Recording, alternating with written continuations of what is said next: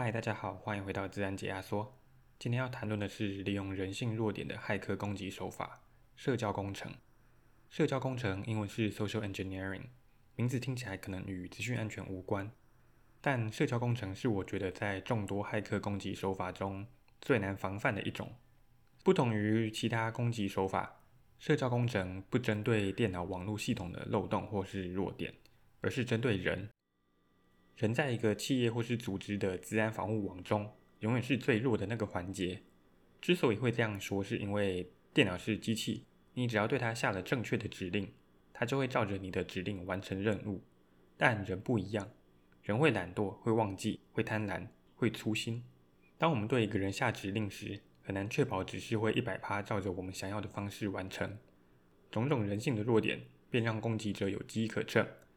简单来说，社交工程就是利用人性的弱点来对目标进行诈骗或是攻击，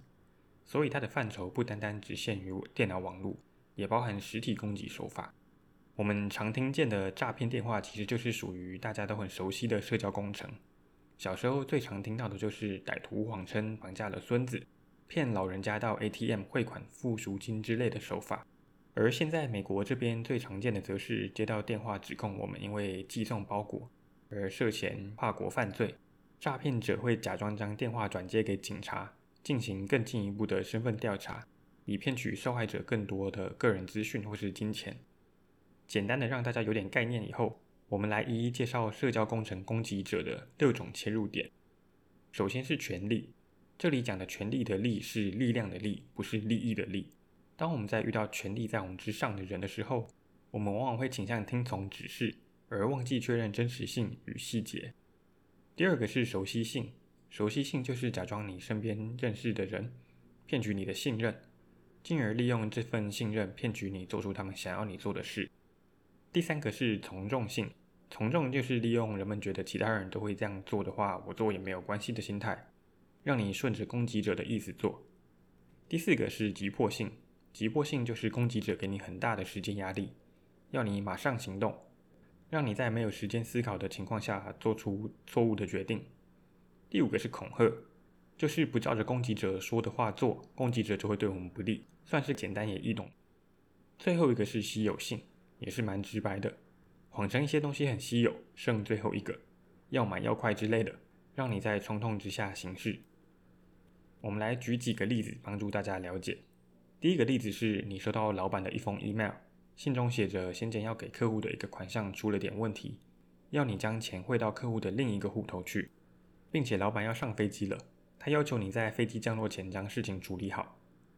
实际上，这封信是攻击者冒充老板，要你把钱汇到攻击者的户头，而这个社交工程中就结合了权力和急迫性。在你看来，这是一个由权力在你之上的人下的指令，再加上老板要求你在飞机降落前处理好，给了你时间限制。因此，在权力和时间的急迫性下，你就上钩了。第二个例子是你收到一封同事透过我 Google 寄来给你的信，同事分享了一个 Google Drive 云端硬碟里的资料，而信中还附了档案连接，让你可以直接连接到 Google Drive 存取档案。实际上，这也是一封诈骗邮件。攻击者冒充了你的同事，做了一个假的邮件和连接，把你骗到一个假的 Google Drive 网站，企图诱使你输入你的账号密码。如果你上钩了，攻击者就获得了你的 Google 账号密码了。这种攻击手法利用了你对同事以及 Google Drive 云端硬碟的熟悉性，来得到你的信任，让你落入攻击者的圈套中。得到了你的账号密码以后，攻击者可能会将你的资讯在暗网上兜售，或是利用我们在第三集节目里提到的密码填充攻击，想办法取得你其他账户的控制权。这类型的攻击手法在工作上很常见。毕竟在工作上，有时要分享一些较大的档案给同事或是合作厂商，当无法利用电子邮件直接寄送时，就会透过一些云端硬碟来分享档案。也因此，很多攻击者会利用这种手法锁定企业用户，来想办法渗透进入企业的网络中。最后一个例子是一个我觉得蛮荒谬，但很有名，我自己也亲眼见过几次的攻击手法，依然是透过电子邮件。寄件人是非洲的一名律师，信中写着当地一名富豪过世了。遗嘱中指明要将他庞大的遗产留给你。律师为了完成遗产的转让手续，需要请你汇一笔手续费，提供一些你的银行账户资讯给他们。且因为程序上的问题，需要你在很短的时间内回复。这个攻击利用了稀有性和急迫性，再加上人性的贪念来吸引人上钩。让人惊讶的是，骇客利用这种攻击手法，二零一七年在美国获利了七十万美金。社交工程的种类与变化可以说是多到数不清，这边只简单举了三个例子。但大致上，社交工程都是利用前面提到的六种切入点，再加上人性的弱点来发动攻击。讲实话，很多时候我都很佩服这些攻击者的创意以及应变能力。像最近就出现很多攻击手法，透过新冠肺炎来吸引人去点击一些有害的链接，或是下载有毒的档案，可以说是很跟得上时事。也因为攻击手法随时都在改变，很难有个简单又有效的方法来避免社交工程，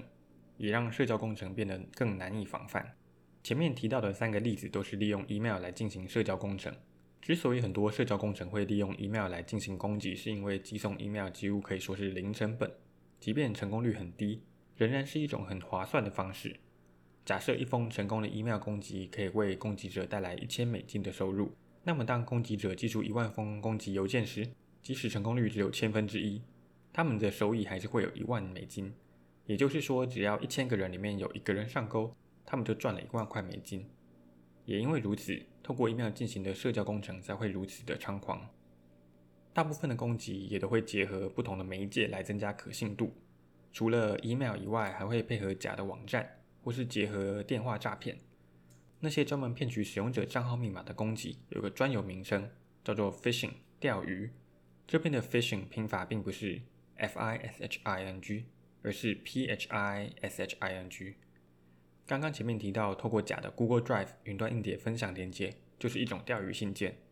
其他比较常见的方法还有，你的 Facebook 账号有异常的登入，或是被改密码了，要你确认是不是你本人，或是你有一封传真。要查看的话，请登录你的账号。这些邮件都是要引诱你去点开信中的网站连接，把你引诱到一个假的网站后，骗你输入你的账号密码。拿到你的账号密码，通常只是攻击者的第一个步骤，就像拿到你家大门的钥匙一样。接着他们会利用你的账号权限，对你或是你的公司做更进一步的攻击。接下来就要教大家一些避免社交工程的手法与技巧。第一个。就是最重要的点，就是要有危机意识。要有危机意识，才会懂得怎么去注意和防范那些攻击。像是电话诈骗，最近几年较不盛行，其中一个原因就是因为大家对电话诈骗已经有危机意识，当遇到时知道要多警戒、多确认。但大家对网络诈骗或是电子邮件诈骗的危机意识还不够，因此受骗的几率较高。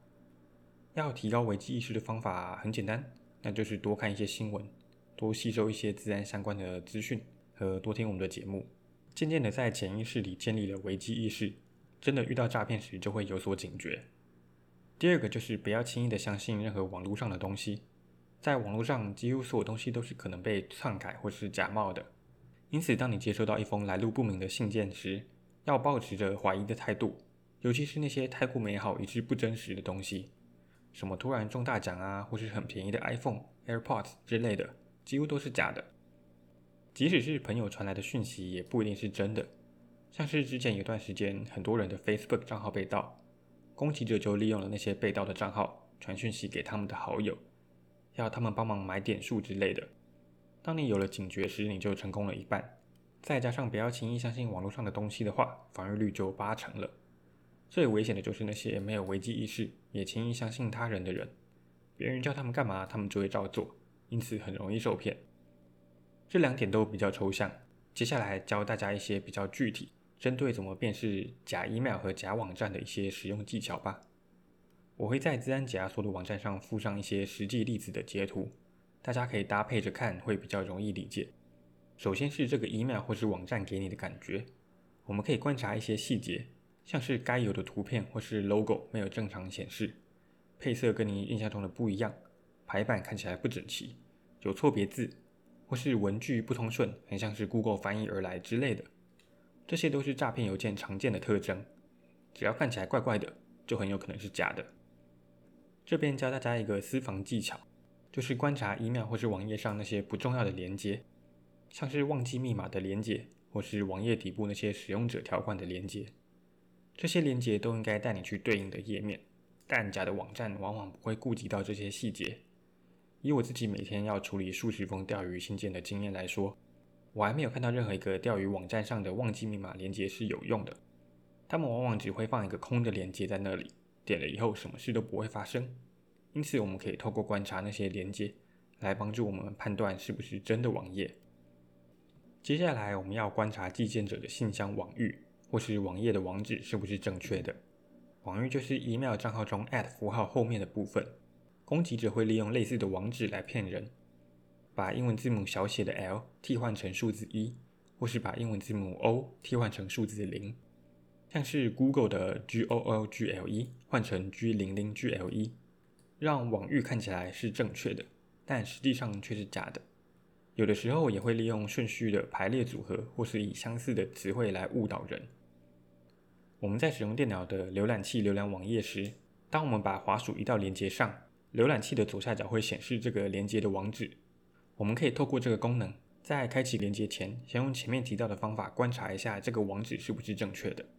如果可疑的话，就不要把连接点开。要确认网址是不是正确的，还有一个方法，那就是把网址拿去 Google 搜寻。很多时候可以找到有用的资讯，告诉你这个网址是不是正确的。除了 Google，也可以在 VirusTotal 这个网站上搜寻。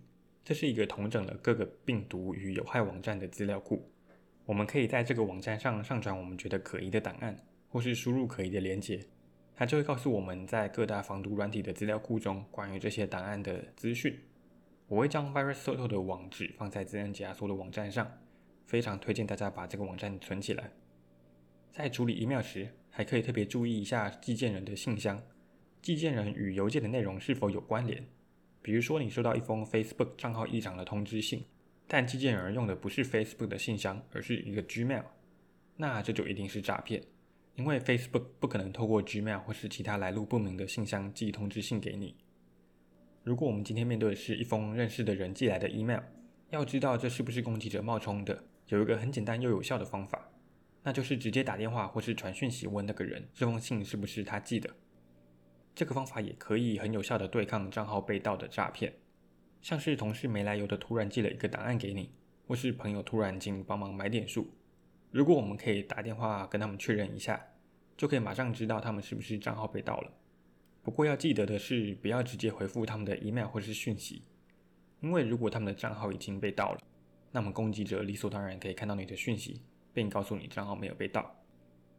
最后呢，跟各位分享一个有趣的测验网站。它是由 Google 推出的钓鱼信件小测验，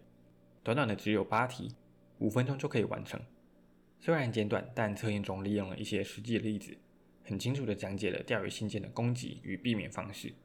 大家可以搜寻 “Fishing Quiz with Google” 就找得到了。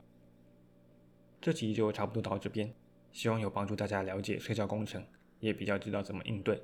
社交工程包含的范围很广，没有办法全部囊括在一期节目里。未来有机会会再跟大家分享更多。我会在 Show Note 里放上自然解压缩的网站连接，上面会有内容大纲以及今天节目中提到的一些网站连接。我也会把我工作上遇到的一些钓鱼信件分享在上面。如果未来想要听什么主题，或是有什么建议，都欢迎到我们的网站上搜寻我们的联系方式，或是到 First Story 跟 Apple Podcast 上留言给我们。也欢迎追踪我们的 Facebook 跟 Instagram，看看最新消息以及新闻时事的单元。谢谢大家。